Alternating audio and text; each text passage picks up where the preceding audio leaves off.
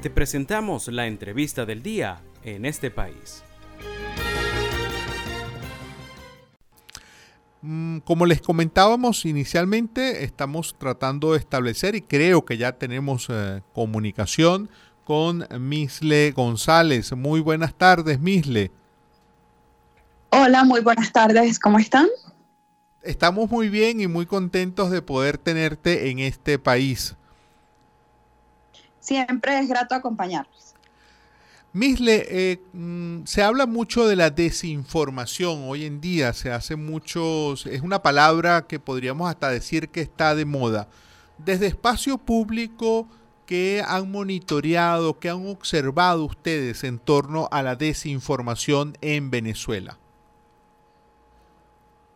Bueno, eh, primero que todo, pues el, fenómeno de la desinformación es como la, la, acción de difundir información falsa o engañosa. Obviamente en entornos restrictivos o, en, ambientes que, están como con un ecosistema de medios reducido, como es el venezolano, eh, bueno, eso es caldo de cultivo para que por los medios que, que, existen, que sé yo, las redes sociales, el, WhatsApp y estos medios que, no son eh, eh, tradicionalmente utilizados por periodistas, que de repente están como capacitados para, para hacerle tratamiento a la información, es muy fácil que, la información falsa o engañosa, eh, por supuesto, tenga mayor cabida, ¿no?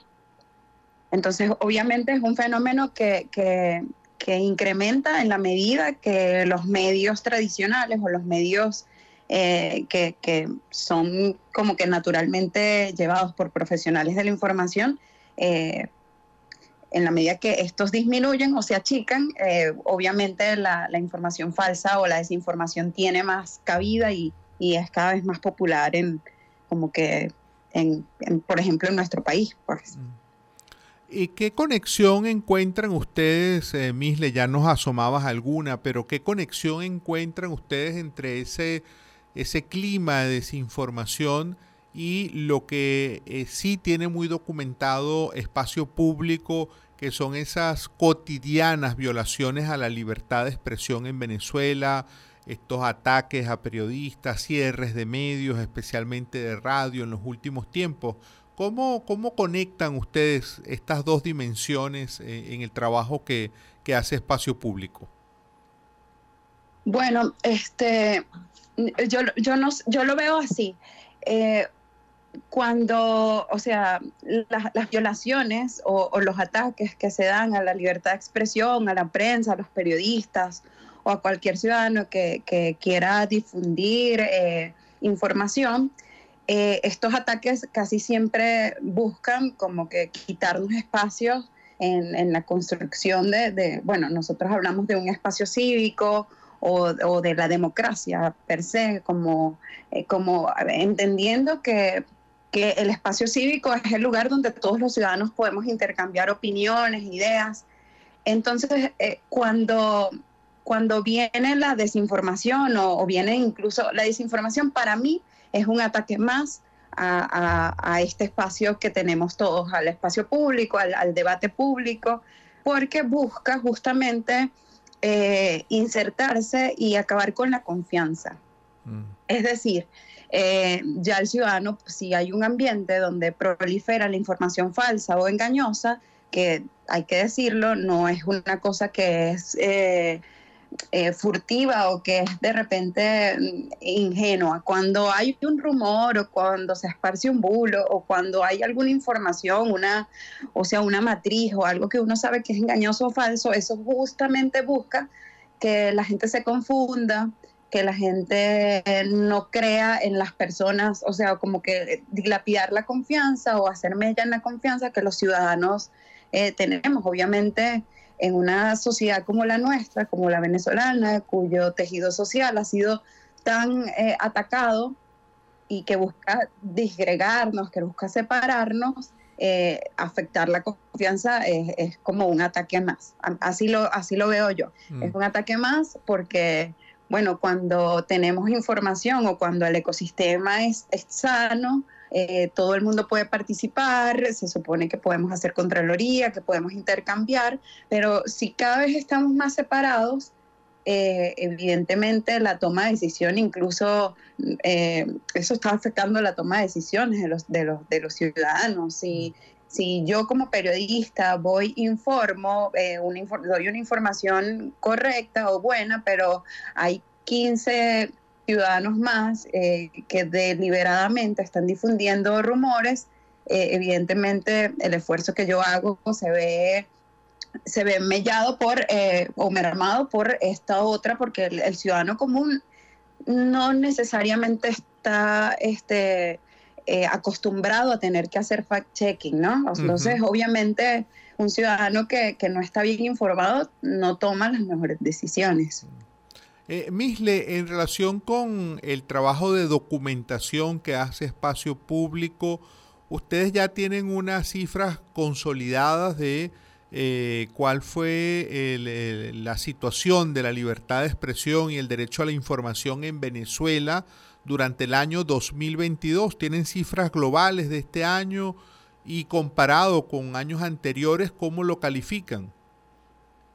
Sí, este, efectivamente, bueno, ahorita estamos, nosotros nuestro informe, eh, ahorita siempre en el mes de enero lo publicamos, el, informe que da cuenta como de la situación del derecho a la libertad de expresión del año anterior. Este, ahorita está casi, casi por salir. Yo me atrevo aquí a, decir en el programa algunas cifras. Eh, bueno, en este año, el año pasado logramos documentar 228 casos. Esto en relación al, año anterior eh, hubo una disminución de los casos y se convirtió el 2022 en, una, en, en, el año con menos casos desde el año 2013.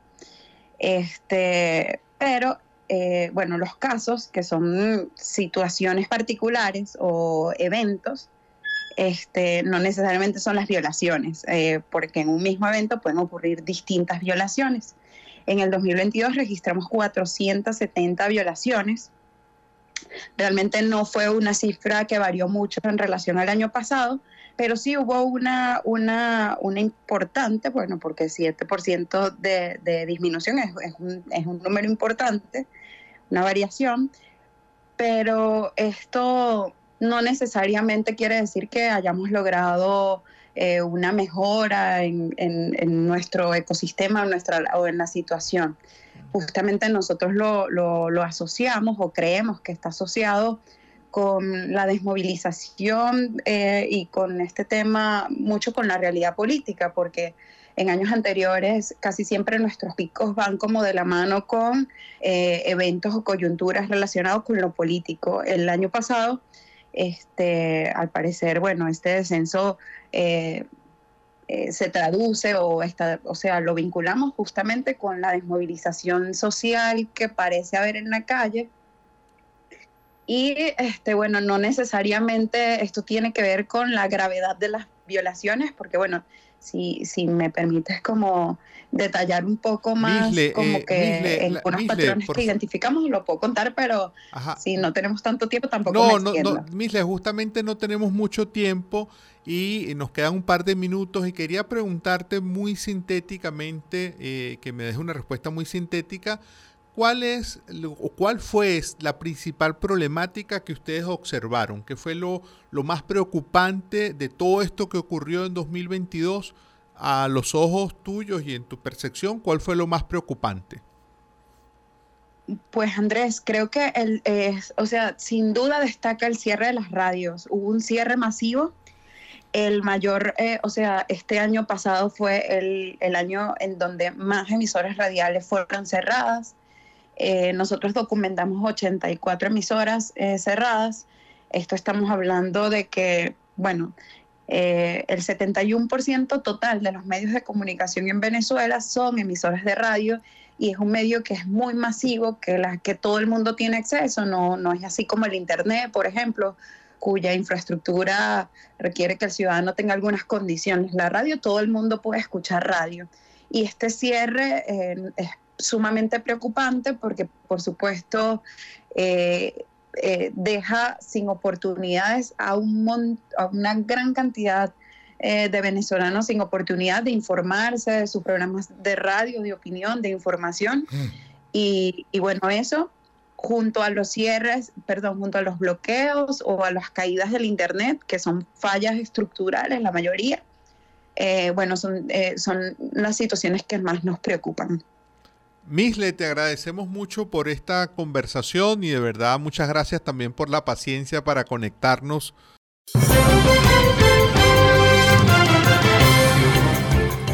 Esto fue la entrevista del día en este país. Para conocer más el programa, síguenos en nuestras cuentas en redes sociales. Estamos en Twitter e Instagram como arroba en este país radio y visita nuestra página web